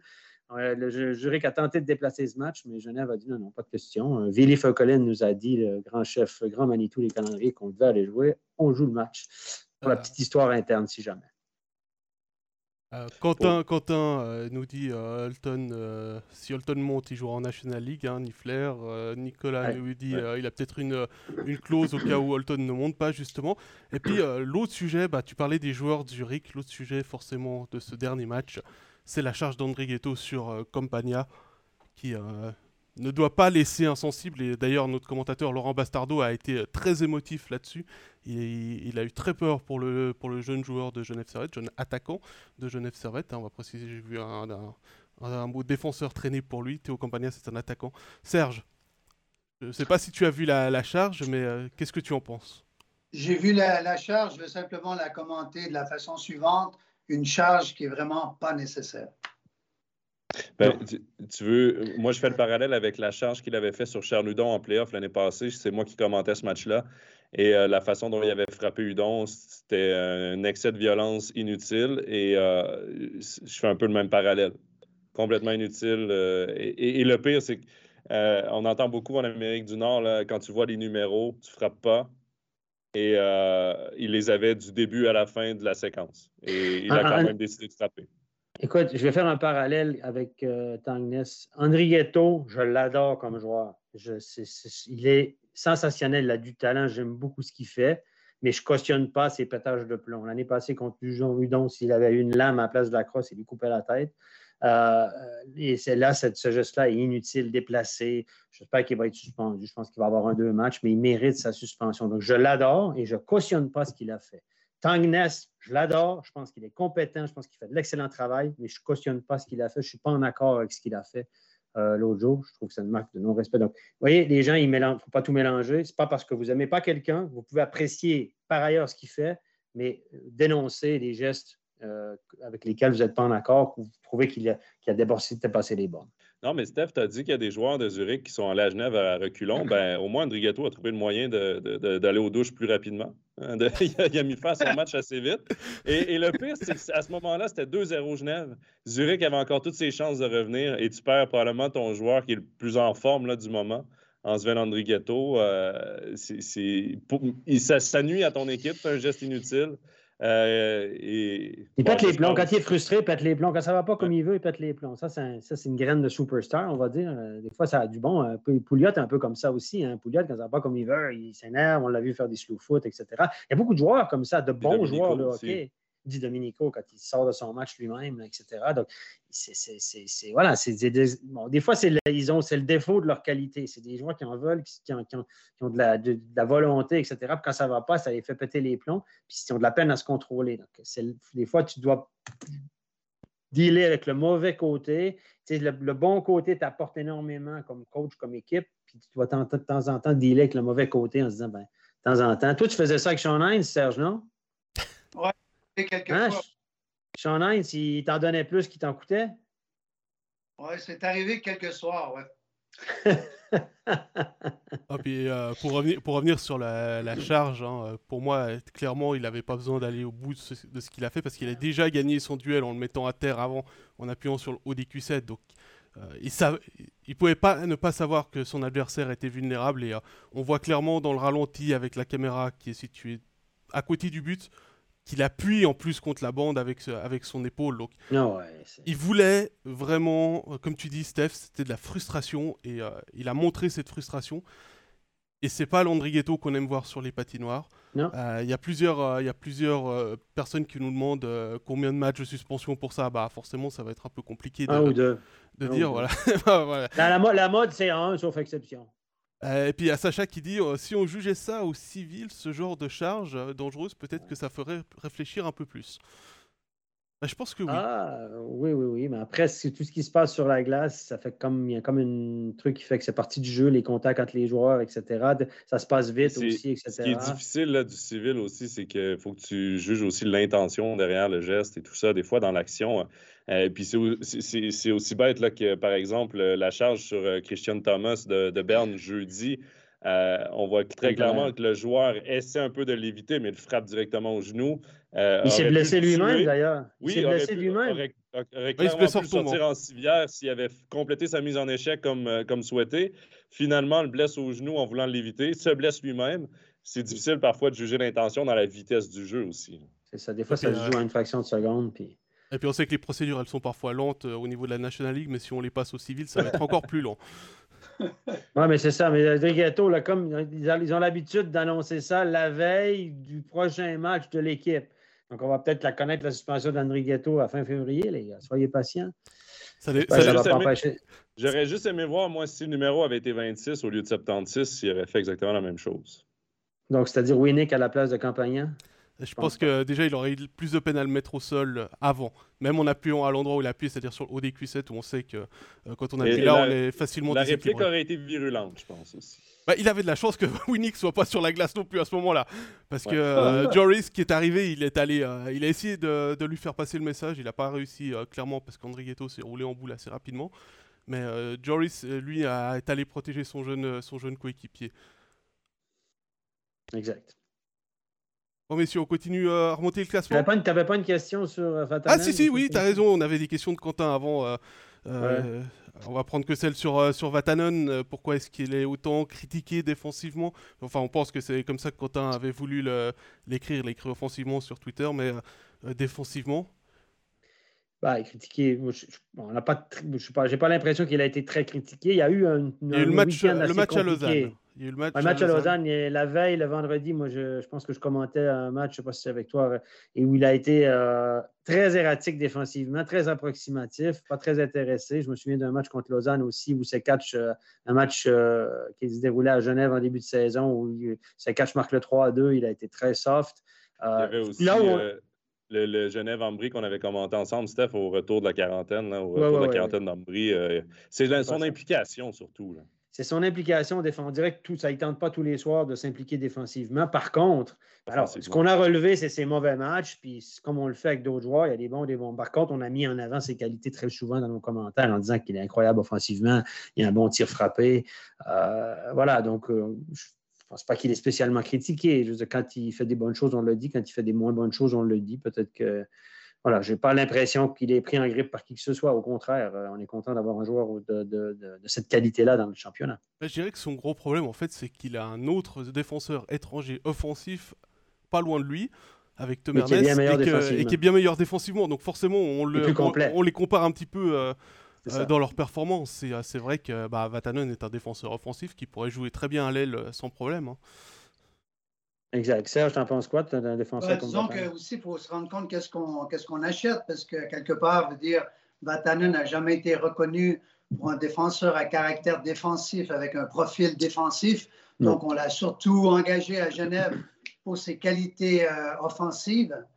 Alors, bien entendu, c'est qu'est-ce qu'il est en train de démontrer en ce moment pour euh, Genève Servette, c'est-à-dire beaucoup d'attaques et puis peu de défense. Et, ça revient à Phil Poula aussi. Euh, quand on regarde Valtteri Poula, qui lui, en NHL, était considéré comme un très bon joueur two-way, donc autant offensivement que défensivement. Euh, même lui, parfois, son implication défensive laisse à mm-hmm. désirer dans certains matchs. Et euh, ça n'enlève pas toutes ses qualités offensives et tout ce qu'il amène à Genève Servette cette saison, mais parfois, c'est, le cœur, il n'est pas nécessairement toujours quand c'est dans ta zone. Attention messieurs, hein, vous commencez à critiquer les Finlandais, ça risque d'être euh, assimilé à des critiques envers les joueurs finlandais ah, de manière plus globale. Forcément on, est, forcément, on est raciste, nous on aime que les Canadiens, etc. Ouais, c'est ça, alors qu'on n'arrête pas de vanter Raya là, machin, machin. Je fais une parenthèse là-dessus, moi j'ai critiqué le, le, style de jeu, le style de, jeu finlandais qui était à la mode, qui commence à s'étioffer, un peu, mais le style de jeu finlandais, le mode de 5 en patinage arrière, 5 gardiens en zone de défense, etc., à l'extrême, comme on avait avec Peltonen, quand on avait avec Lyonen, ils ont gagné des matchs avec ça. Chapeau. Moi, j'aime pas le spectacle que ça offre. C'est ce que je, C'est ce que j'ai toujours critiqué. Je n'aime pas ça. Euh, C'était pas un défenseur de la trappe non plus, qui est, qui est une tactique qui a été développée au Canada. Exactement. Donc, peu importe qui le déploie, parce que je l'ai appelé système finlandais, parce que c'était les coachs finlandais qui sont arrivés avec ça. Ça aurait été euh, des Russes, je ne sais pas, de l'Afghanistan ou du, Bangladesh, j'aurais dit la même chose. Je veux dire. Et puis, je, je n'enlève aucune qualité aux joueurs finlandais de notre championnat, qui sont Olofsson, etc. On n'arrête pas de les Olofsson est suédois. arrêter de faire euh, peu importe. En tout cas, les Salinian, etc., tous ceux qui finissent en N. Là. Donc, euh, les Conan à Montréal, je l'aime bien. ça n'a rien à voir avec des propos euh, qui ont rapport avec la nationalité. Il y a des coachs canadiens qui, font des styles de jeu que j'aime pas. Peu, importe. Voilà. chacun a le droit à son opinion. Christine dit Stéphane, il n'aime pas les ours avec des smileys rigolos. Elle est ah, supportrice du CPMR. J'aime pas. Moi, à la base, je suis contre tout le monde. Après, on peut dire. Bah, c'est le jeu des arbitres. Quand c'était ça. Je trouve que ta liste est longue de, de gens que tu n'aimes pas. Là. ah, c'est ça, c'est fou. Hein. Moi, je suis contre tout le monde. Après, de temps en temps, il y en a qui me plaisent plus que d'autres. Mais à la base, tout le monde part avec moins deux avec moi. En dessous de la barre, puis il faut qu'il. Voilà. Donc, mais de toute façon, comme arbitre, c'était mon job, les gars. Moi, j'étais contre tout le monde. Je sifflais contre tout le monde. À chaque fois que je fais une pénalité contre une équipe, j'étais contre. Tu le sais, Serge. J'ai été contre toi à chaque fois que tu coachais. Effectivement, hein? oui. Le nombre de fois que tu m'as dit, Steph, il me semble que tu es contre moi, si tu sais toujours contre nous. Merde. Hein? Le nombre de fois que je t'ai dit, Steph, c'est le moment que tu te réveilles, non? ah, j'en ai bavé, j'en ai bavé. Exactement. Parce qu'évidemment, les gens vont dire, ben, Rochette, il ne voulait tellement pas montrer qu'il prenait pour les coachs canadiens qu'il sifflait contre eux. Voilà, c'est ça.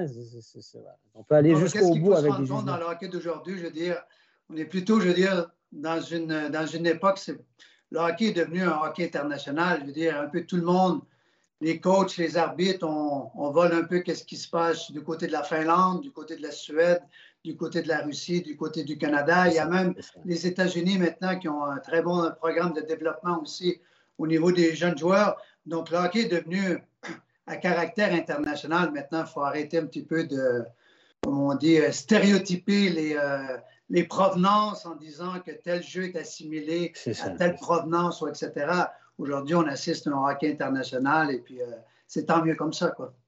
Il y a Ismax qui relève Stéphane ce que tu as dit en disant Enfin Stéphane, à vous Je suis contre tout le monde. Que tu es contre tout, le monde. Et puis euh, Gaëtan dit C'est bien clair, Stéphane nous a volé quelques titres. en se marrant. Ah, oui, C'est sûr. C'est sûr. Moi, à chaque année, il y avait qu'un gagnant. J'ai volé le titre aux 11 autres, c'est certain. pour, pour, revenir sur Vatanen, il y a Nicolas qui nous dit qu'il est meilleur depuis que Pouliot a le passeport suisse parce qu'il a moins de concurrence aussi vis-à-vis de lui. Je ne sais pas s'il ressent, sais pas s'il ressent comme ça. Il faudrait lui, poser, la, question, quand, il, reviendra de sa suspension. D'ailleurs, on verra si le recours va fonctionner. Ça a fonctionné la dernière fois. Je ne suis pas surpris que ça fonctionne. Qu'on... Bah, on saura ça euh, la veille de la reprise du championnat, le 21 février, comme la suspension d'André Ghetto. Exactement. Donc, d'ailleurs, j'en parle dans ma chronique demain, euh, sans prendre vraiment position. J'explique que voilà, c'est une question de valeur, l'échelle de valeur, etc. Je, je, en parle dans ma chronique demain qui sera publiée en fin de matinée, messieurs, c'est ça? C'est vous qui êtes responsable de ça? Exact. On verra, on verra si t'es sage. si je suis sage, je vais la passer.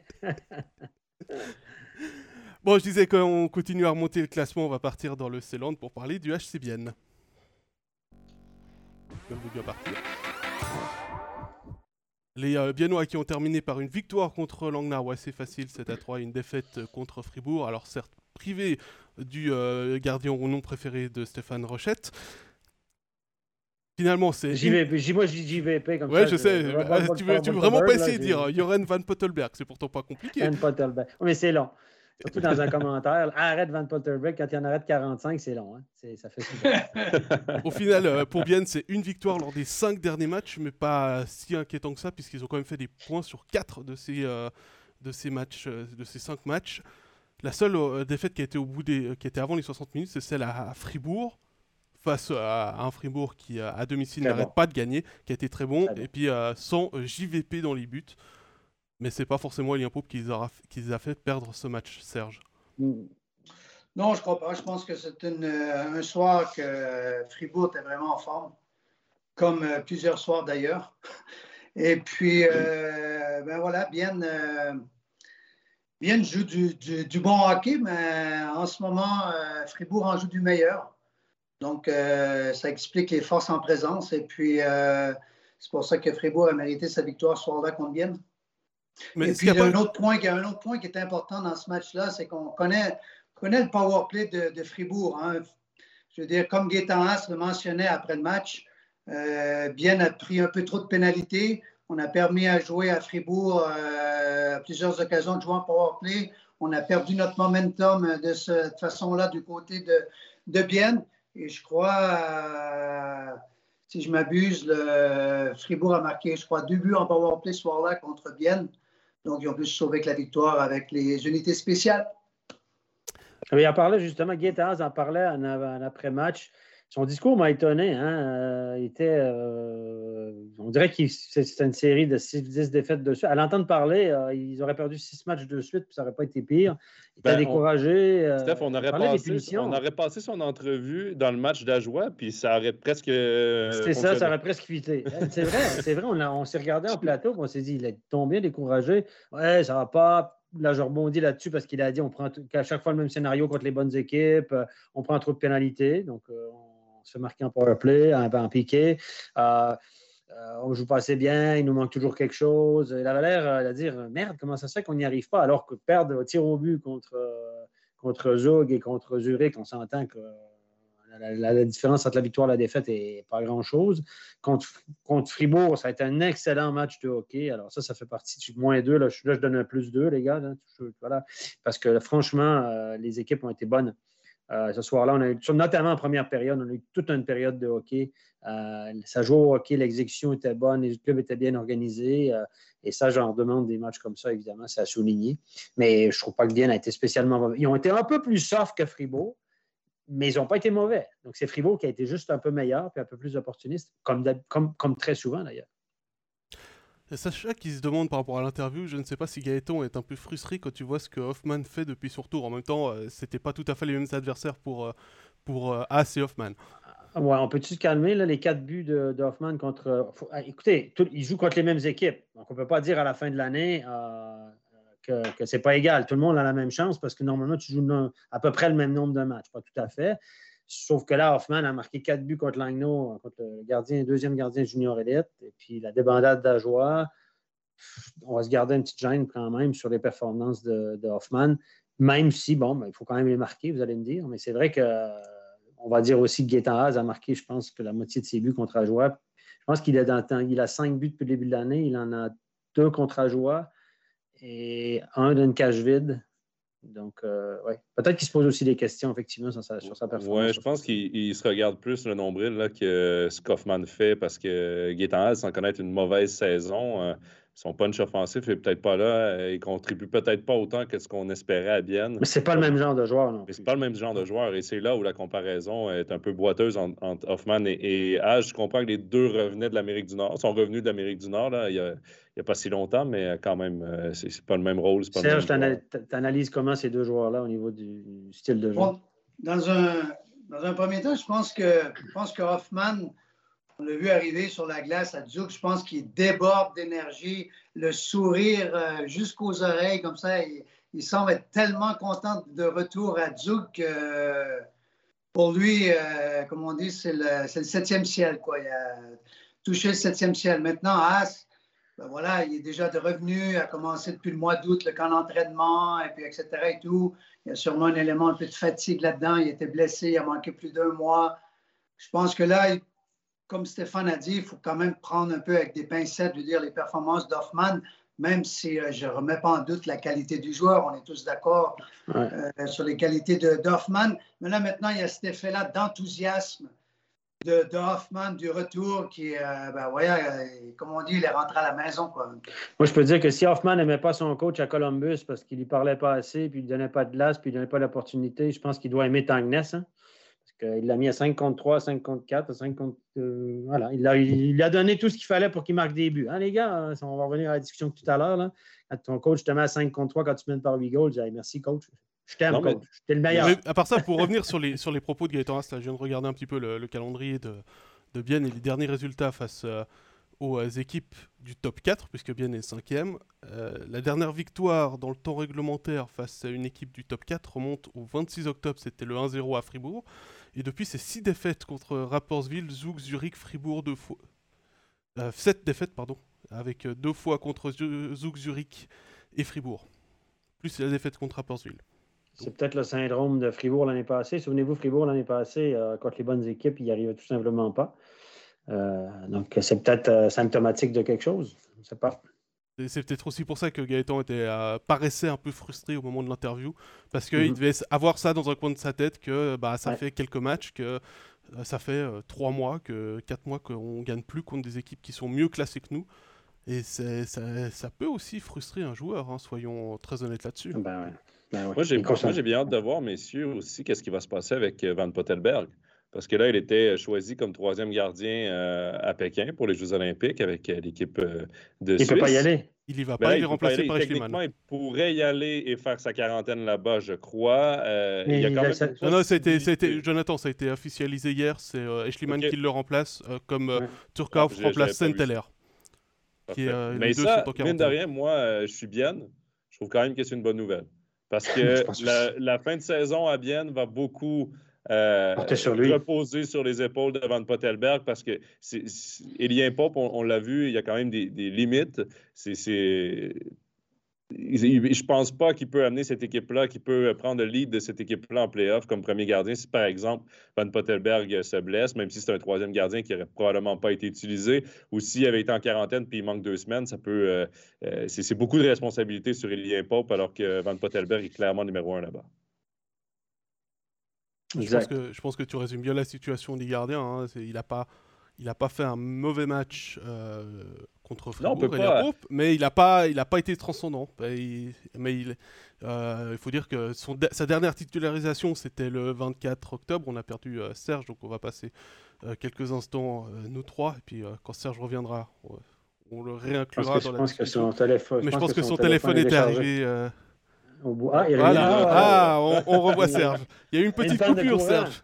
Une coupure de courant. un, un, nuage, un nuage qui est passé. C'était un appel d'Ajoie ou de Lausanne, Serge? C'est pour ça que ça a coupé? Le téléphone qui sonne, Vauclair, Vauclair. Non. non, bon, pour... Pierre-André. Pierre-André qui t'appelle. Serge. Pierre-André. pour terminer mon live sur, sur, sur Pope, c'est vrai que le, le, dernier match où il était titulaire le 24 octobre à Lausanne, il avait été euh, moins bon. Stéphane, on était d'ailleurs ensemble à ce match-là. Il avait été, euh, il n'avait pas été bon et, il s'en voulait après le match. Oui, oui, il s'en voulait, euh, effectivement. Moi, les, gars qui s'en veulent après le match, qui sont pas contents avec leur performance, ça fait les athlètes, les athlètes exigeants, les athlètes, les bons athlètes sont très exigeants avec eux-mêmes. Ils sont souvent très exigeants avec eux-mêmes et après, ils sont souvent exigeants avec les autres aussi. Ils deviennent fatigants pour certains autres parce qu'eux, ils ne supportent pas de sous-performer. Puis quand les autres à côté ne font pas l'effort sous-performent, ils sont aussi euh, exigeants. ces joueurs-là sont souvent des, leaders. Après, il faut qu'ils contrôlent leur mécontentement puis leur discours après le match, etc. Leur body language aussi, parce que quand tu es, fâché puis ça paraît dans ton jeu, ben ça, c'est pas bon non plus. Y a, la, ligne est mince entre être pas content, frustré, puis que ça c'est positif, ou pas content, frustré, puis ça devient négatif pour ton environnement. Il y a Didier qui propose une euh, interprétation, c'est que également il serait dégoûté vis-à-vis des pénalités qui ont été prises par ses coéquipiers en fin, de, en fin de rencontre, notamment celle de Schneeberger, qui a permis à, un peu de, tourner le match. Encore Schneeberger. Euh, on avait dit l'autre jour, Serge, on était en studio hein, quand Schneeberger avait pris une pénalité en fin de match, tu te souviens? On parle, de la pénalité en fin de match à Genève, ça? Oui. On parle de celle-là? oui, je pense que c'était plutôt celle-là dont il parlait. Oui, euh, effectivement, c'est une pénalité. C'est une pénalité qui a coûté le match. Moi, j'avais mentionné, parce que j'étais sur le plateau ce soir-là, J'étais un peu euh, surpris de ne pas voir justement les deux défenseurs étrangers de Bienne ou un des deux défenseurs étrangers de Bienne sur la glace à 1 minute 15 de la fin du match dans un match, si je m'abuse, c'était 2 à 1, je crois. Et oui, c'est très euh, serré, puis c'est égalisé. Genève, Genève, a égalisé 2 à 2 pour se sauver que la, prolongation par la suite ou le penalty. Alors, effectivement, je veux dire, lorsqu'on a deux défenseurs de la trempe de Love et Yakovenko euh, dans notre contingent, euh, moi, je les voyais sur la glace à ce moment-là. C'est mon opinion, mais effectivement, c'est une pénalité qui a coûté cher ce soir-là, la pénalité de Schneeberger. Il y a Thierry qui nous dit c'est une tactique de bien de perdre en, contre le top 5 car euh, l'axiome, euh, je pense qu'il voulait dire X ou Y de la loi de la moyenne fait de la sorte qu'ils vont forcément devoir gagner un match tôt ou tard contre eux et ce sera en playoff. Petit clin d'œil à ah. Stéphane, bien évidemment. Et ce sera la conclusion sur le, sur le HCBN, messieurs. On va encore parler du club pour qui tout va bien en ce moment, c'est Fribourg-Gotteron? Avec des dragons qui terminent leader à la pause olympique. Et même si on a appris ce matin qu'il y a des euh, départs qui vont être. Euh, enfin, qu'il y a un départ qui a été confirmé, c'est euh, celui de Daniel Brodin qui quitte le club à la fin de la saison pour retourner en Suède à, à Gordon. Tout va bien finalement pour Fribourg-Gotteron. Premier, victoire lors du dernier match. la pause arrive pas forcément au bon moment, mais vient à point pour une équipe qui fait partie désormais des favoris pour le titre. Serge, j'en parlais. Euh, ce serait intéressant de, voir les trois semaines de pause, de quelle façon ça va tourner. Moi, mon gros, gros point d'interrogation de Fribourg, c'est l'utilisation de Reto. Puis c'est ce que j'ai posé aussi comme question dans Backcheck, le talk euh, vendredi. Euh, parce que là, Berra, en plus, part aux Olympiques, va certainement garder les buts. Je ne sais pas si ça va être une tâche partagée entre Genoni et lui, mais avec Hughes qui a été prêté à Genève pendant tout le mois de janvier, ça fait beaucoup de matchs pour Reto Berra et euh, j'ai hâte de voir l'utilisation de Connor Hughes d'ici la fin de la saison. Peut-être qu'on va euh, faire appel un peu plus à lui pour que Reto Berra rentre en pleine forme et reposé euh, du côté des, playoffs. Mais sinon, que dire sur cette équipe qui a joué un très fort match, Steph? D'ailleurs, tu l'as noté dans tes analyses aussi, les petits détails et tout. Ça a été un bon match de hockey contre deux bonnes équipes, mais Fribourg en sort vainqueur et c'est tout à fait mérité. Ouais, c'est Fribourg joue du bon hockey. Au bout d'un moment, on le répète, là, mais c'est mérité. Ils jouent du bon hockey, ils font les choses justes. Leur système de jeu est ajusté à pas mal cette année. Tout est tombé en place. On a fait dans la stabilité, puis ça a bien fonctionné. Euh, a fait une bonne saison. Son body language est, bien meilleur aussi qu'il l'était l'année passée. Donc, on a travaillé à Fribourg sur les petits détails. Et puis on voit qu'il y a aussi du leadership dans cette, équipe-là. Il y a des étrangers qui, les gens performent, mais Julien Sprunger, mais c'est quand as Julien qui, à son âge, performe toujours aussi bien, puis tu arrives à te marquer des gros buts, puis je veux dire, il, fait, il fait partie des meilleurs marqueurs au niveau des points par match, il fait partie des meilleurs Suisses du championnat. Encore, toujours et encore, il va nous en marquer entre 15 et 20. Euh, c'est pas le même Julien que l'année passée, qui avait été ennuyé en début de saison par un problème au genou. Cette année, il, une seconde jeunesse. Et puis ça, c'est tout du bonus. Kylian Motet va marquer ses buts. Tout est tout roule, tout baigne dans l'huile du côté de Fribourg. Je pense que tous les fans, tout le monde, le coaching staff, les joueurs, tout le monde se dit pourvu que ça dure, pourvu qu'on ne s'écroule pas en playoff. Et c'est ce, que, ce que tout le monde a peur à Fribourg. On dirait que les, gars, les gens se gardent une gêne ils sont contents. C'est exactement ce qui est en train de se passer dans le chat, Stéphane. Hein. Nicolas, Nicolas est supporter euh, Genevois et Sacha qui est supporter viennois qui disent euh, on verra en playoff, hein, c'est le, le, mental. Mais... Euh, Rodrigo lui nous dit Fribourg c'est l'année ou jamais. Et puis les questions c'est surtout ah, on a eu Richard, on a Gaëtan, Ludovic qui nous disent qui pour remplacer Dido et Brodin la saison prochaine. Quel profil de joueur pour, pour remplacer ces deux, ces deux hommes Serge. Serge. Ancien entraîneur, ancien directeur sportif. Christian Dubé, Christian Dubé l'a annoncé clairement, il, doit, il recherche avant tout un autre joueur de centre pour seconder euh, David Dernay. Déjà dans un dans ses plans, j'imagine que également euh, Christophe Bertu, dans une certaine mesure, va est planifié pour venir remplacer euh, Di Domenico sur le flanc droit à côté de ce, ce nouveau joueur de, de centre. Et puis euh, également, je crois que Christian Dubé avait mentionné également qu'il cherchait un, un, autre ailier un petit peu à caractère un peu, euh, un peu physique pour un peu aller déranger l'adversaire comme euh, cinquième étranger. Alors, c'est un peu les objectifs que j'ai j'ai entendu de la part de, de, Fribourg pour la prochaine saison au niveau des ont... étrangers. Également, euh, pour euh, compléter ce que Jonathan a à peine mentionné, je crois que c'est un peu, si j'étais à la place de Fribourg, je ne serais pas nécessairement tellement content qu'il y ait une pause des Jeux olympiques cette année. J'aurais, je crois, préféré de finir la saison régulière et puis justement attaquer euh, attaquer les playoffs directement parce que je veux dire, cette, euh, cette pause-là, elle demeure un grand inconnu pour, euh, pour Fribourg-Gotteron. Quand tout va bien, tu ne peux pas arrêter. Là. Mais, mais euh, comment tes gars vont venir? On, on, parlait des attentes sur Fribourg, que tout le monde les dose, mais j'ai l'impression que l'équipe elle-même joue en pleine confiance. La façon qu'ils amorcent leur match, la façon dont, euh, même s'ils tirent de l'arrière, ils reviennent, euh, j'ai l'impression vraiment que le groupe est bien soudé, en confiance. Et oui, les spectateurs, les partisans, les médias veulent un peu baisser les attentes. Même Christian Dubé roule dans le jeu, rentre dans le jeu un peu pour enlever un peu cette pression de, leader, de favori, tout ça. Mais euh, à voir comment ils jouent leur match, moi, j'ai vraiment l'impression que cette équipe-là est confiante et euh, se voit aller loin. Moi, c'est ce qui me donne comme pressentiment. C'est rare vraiment qu'on les voit à côté de leur patin. Là. Moi, je pense que les, les, joueurs de Fribourg, ils ce que nous, on entend de la part des fans, puis de la part l'étiquette de loser en playoff, d'équipe qui craque en playoff, qui n'y arrive jamais, les Sprunger, les Motet, euh, qui parlent français, les gars de Fribourg, Fribourg, Marchand, euh, euh, les, les, gars, ils le savent. Et je pense que cette pression-là, quand ils vont aborder les playoffs, ça va leur mettre une pression supplémentaire parce que s'ils avaient le malheur de tomber contre une équipe et ils perdent le premier match ou deux matchs ou ils perdent 2 à 1, ça me fait penser au titre du Toronto Sun l'année passée quand, quand ils menaient 3-1 contre Montréal. Puis ils auraient pu mettre fin à la série, gagner 4 à 1, un match en prolongation Cole Caulfield marque le but. Le lendemain, donc la série est revenue 3-2. Ça a été la remontada dans la série de, Montréal. Donc, Toronto menait 3-1. Ils auraient pu éteindre la série, ils ne l'ont pas fait. Dans le Toronto Sun, le, lendemain, c'était marqué Oh non, pas encore.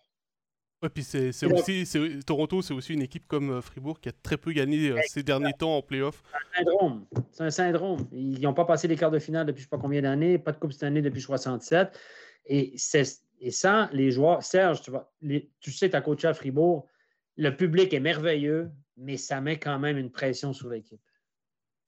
Oui, c'est clair. Je veux dire, le, public à Fribourg est très exigeant. Et puis euh, là, maintenant, tu gagnes, tu gagnes, tu gagnes à une ambiance incroyable à la patinoire. Donc, tous les gens euh, maintenant commencent à penser qu'il n'y a plus rien qui peut arrêter Fribourg cette saison. Là, maintenant, on a le sentiment qu'on va aller jusqu'au bout et puis qu'on ne peut pas, euh, qu'il n'y a rien qui va nous arrêter. Donc, euh, effectivement, le titre il est dans la tête de, tous les fans fribourgeois en ces jours. Et puis, si ça ne marche pas, ben, les joueurs savent qu'ils vont être attendus au contour et là, ils vont se faire comme Mitch Marner et puis Matthews l'ont été, ils ont font pointer du doigt et puis ça a été très, très dur pour ces joueurs-là. Hein, c'est le, le, mauvais. il y a un beau côté à jouer euh, d'où tu viens et il y a un mauvais côté. Hein. c'est que tu es, la cible, mais sinon, quand tout va bien, tu es le héros euh, national. C'est euh, vraiment à, deux. Tout l'un, tout l'autre. Tout l'un, tout l'autre. Comme à Montréal, comme dans les gros marchés de hockey. Marché... Comme, hein. effectivement, c'est comme à Montréal. Quand tu es quand tu, euh, tu vis qu'est-ce que Fribourg vit en ce moment, je veux dire, il y a tout le monde qui te donne une tape dans le dos.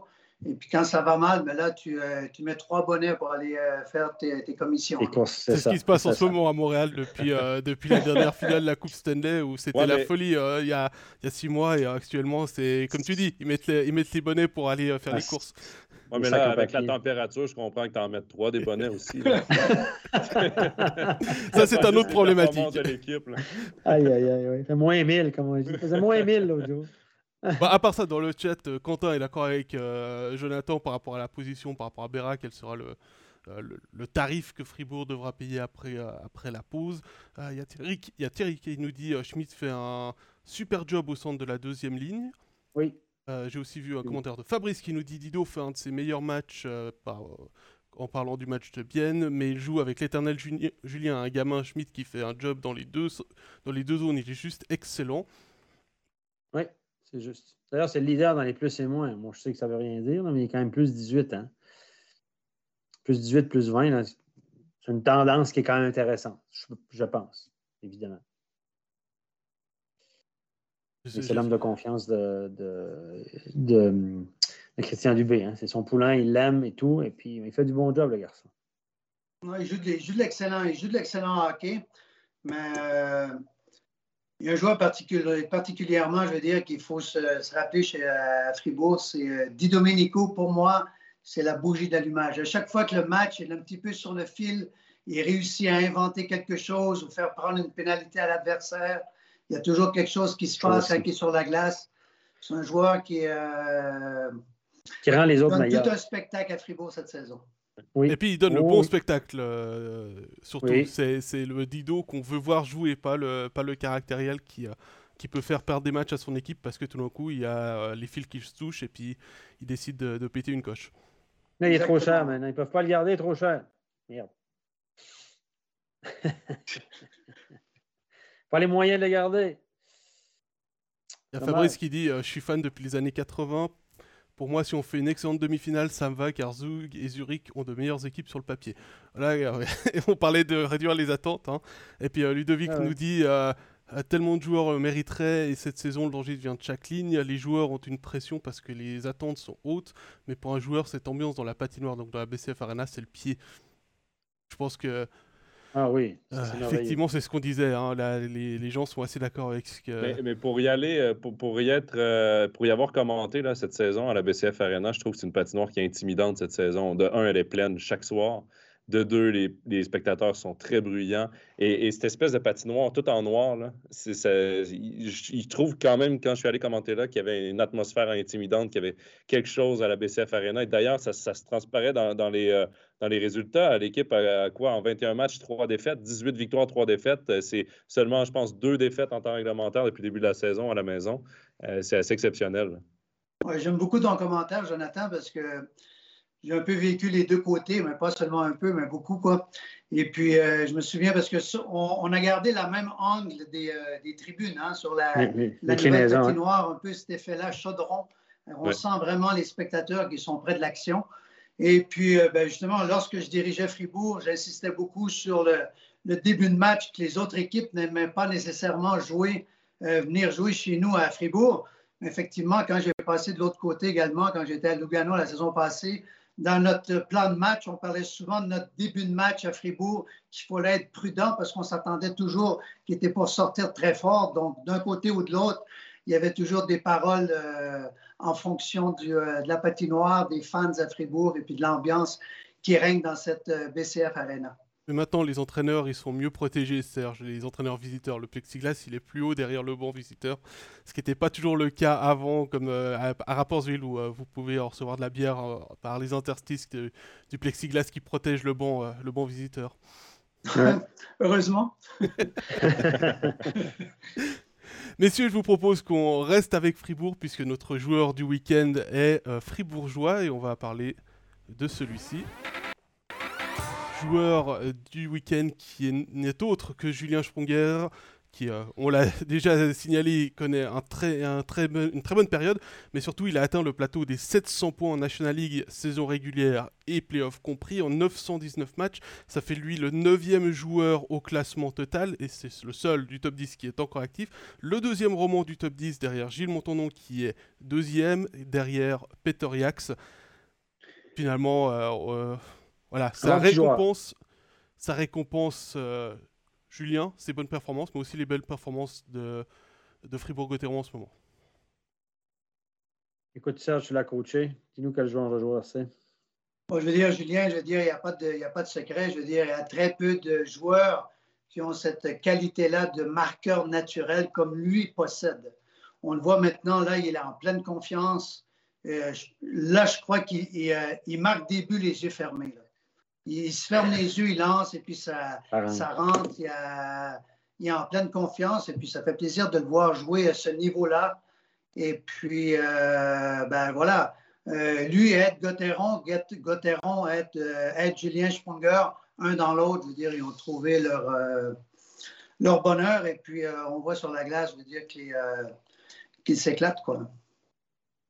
Ah oui, oui, on voit que bah, on voit que cette équipe-là, je pense que on dit bon, on dit dans, le milieu que l'ambiance est très bonne, il y a une bonne chimie dans cette équipe-là. Et, euh, ça, et ça, c'est quelque chose qui n'est pas tout facilement contrôlable. Tu peux avoir un paquet de bons joueurs ensemble, mais la chimie n'est pas toujours là. Ça, Serge, tu le sens aussi comme coach quand une chimie est bonne entre les joueurs? Oui, tout à fait. Je veux dire, moi, ça me fait toujours un peu rire. Des fois, dans les, euh, les entrevues, les interviews en début de saison, on interviewe les joueurs et puis Ah, nous, on est super contents, on a une super ambiance d'équipe, etc. Et tout. Puis après ça, tu leur donnes encore, tu passes encore en entrevue. Deux mois plus tard, ils sont 11e euh, au classement. Ah, nous, tout va très bien, c'est super, et puis, etc. Je pense qu'à la base, je veux dire, si tu as des bonnes personnes dans ton vestiaire, comme on dit, des bons teammates, ça aide justement à développer la chimie d'équipe, à avoir une bonne chimie. Et puis, parce qu'on s'entend, les 13 équipes de National League, tous les gars, ils ont une bonne ambiance dans le vestiaire, mais ça prend plus que ça. Plus que ça. Il faut avoir une bonne chimie pour gagner des matchs de hockey. On va euh, terminer avec les commentaires de Fabrice et de Jean Jory par rapport à, ce choix. C'est Julien est en plus un, bon gars également en dehors de la glace, nous dit Fabrice, c'est vraiment une bonne personne. Et euh, Jean Jory nous dit en plus, il y a beaucoup de fribourgeois dans l'équipe, ça peut aussi aider à avoir cette euh, bonne ambiance dont tu parlais, Serge, pour Fribourg-Cotteron. Bon, c'est clair, je veux dire, le joueur local je veux dire, c'est un plus pour une, organisation parce qu'à quelque part, c'est plus facile pour les, spectateurs, les fans de s'identifier à l'équipe. Ensuite, on a, après les matchs, justement, on a des, entrevues avec les joueurs locaux et tout qui vraiment euh, transmettent leur trip euh, aux commentateurs, aux fans, et puis etc. Je pense que c'est un phénomène qui est très important. Je crois qu'également les, euh, les étrangers sont très bien identifiés euh, au, club avec Desharnais, euh, Di Domenico, Gunderson, même Brodin, que malheureusement il va partir, mais il a souvent manifesté qu'il voulait rester à Fribourg. Donc, euh, tous ces éléments-là font justement que Fribourg est une équipe gagnante. Merci pour ces explications, Serge. on va terminer encore avec quelques rendez-vous à ne pas manquer cette semaine sur MySports, parce que même si la National League est en pause. Il y aura du hockey sur glace euh, cette semaine. On va commencer demain soir, mardi, avec euh, le duel de Swiss League entre Langenthal et la Chaux de Fonds à 19h40 sur MySports One. Stéphane, tu euh, seras au Choran. C'est juste. Ouais, hein je serai... Allez commenter ça au Choran avec Régis Surf, avec grand plaisir. Jeudi, deux rendez-vous sur euh, le streaming depuis euh, le studio où je suis avec Overtime NHL. NHL. Jonathan, ce sera à 17h sur Facebook, c'est bien juste? Ouais, ouais, ce sera le retour de Nicolas Ducharme, avec qui j'avais fait d'ailleurs euh, la première émission, donc le journaliste de LNH.com. On va faire un petit bilan de mi-saison parce que là, presque toutes les équipes ont passé le cap de la mi-saison. Puis on va remettre nos. on va donner nos, favoris là, pour les différents trophées individuels après une demi-saison. Il y a un prix citron, ben non? Ah bon, euh, il commence par CH, puis. Euh, il commence par euh, Canadien. Hein. il finit par Montréal. et puis à 19h40, il y aura la e-National League sur Twitch. Ce sera le match entre Rappersville et Bienne, de duel à suivre avec Jérôme Beuchat. Samedi, retour de la Swiss League avec Viège-Clouton à 17h40. Attention, c'est en fin d'après-midi sur MySports One. Et le soir, Stéphane, nous, on va se retrouver pour euh, un autre événement NHL, le All-Star Game. Ce sera à 21h. Malheureusement, je n'ai pas encore la chaîne à vous donner. Donc, euh, suivez bien évidemment sur les réseaux sociaux pour euh, savoir quand ce sera. Et puis, on va encore vous signaler qu'il y aura des overtime normaux, pas NHL, également pendant la pause olympique. On va axer ça plutôt sur les jeux et sur la Swiss League. Se tenir au courant de l'actualité, bien évidemment, aussi des clubs de National League. Et voilà, on a fait le tour de cette émission. Il ne me reste plus qu'à vous remercier. Serge, en particulier. Merci à toi d'être euh, venu nous rejoindre pour euh, cette émission. Ça a été un plaisir de t'accueillir. Merci euh, Jonathan, merci Stéphane et merci également à vous dans le chat. Vous avez été très nombreux à nous écrire. On n'a bien évidemment pas pu prendre tous les commentaires pour en parler. Mais on l'a eu un œil dessus, on vous remercie. N'oubliez pas non plus de vous abonner sur les différentes plateformes, que ce soit pour les réseaux sociaux, pour avoir les actualités, ou sur Facebook, Spotify, YouTube, SoundCloud, ou YouTube pour euh, Apple Podcast pardon pour euh, avoir accès aux rediffusions que ce soit en vidéo dans quelques instants sur Facebook ou dans l'après-midi sur YouTube ou en version audio sur euh, les plateformes de streaming. N'oubliez pas de vous abonner, c'est toujours important pour ne pas louper. Et si vous avez aimé cet épisode, vous pouvez bien évidemment le partager, laisser un pouce bleu vers le haut. Je vous souhaite une excellente semaine et à tout bientôt pour le prochain Overtime. Bye bye. Bye bye. Bye tout le monde.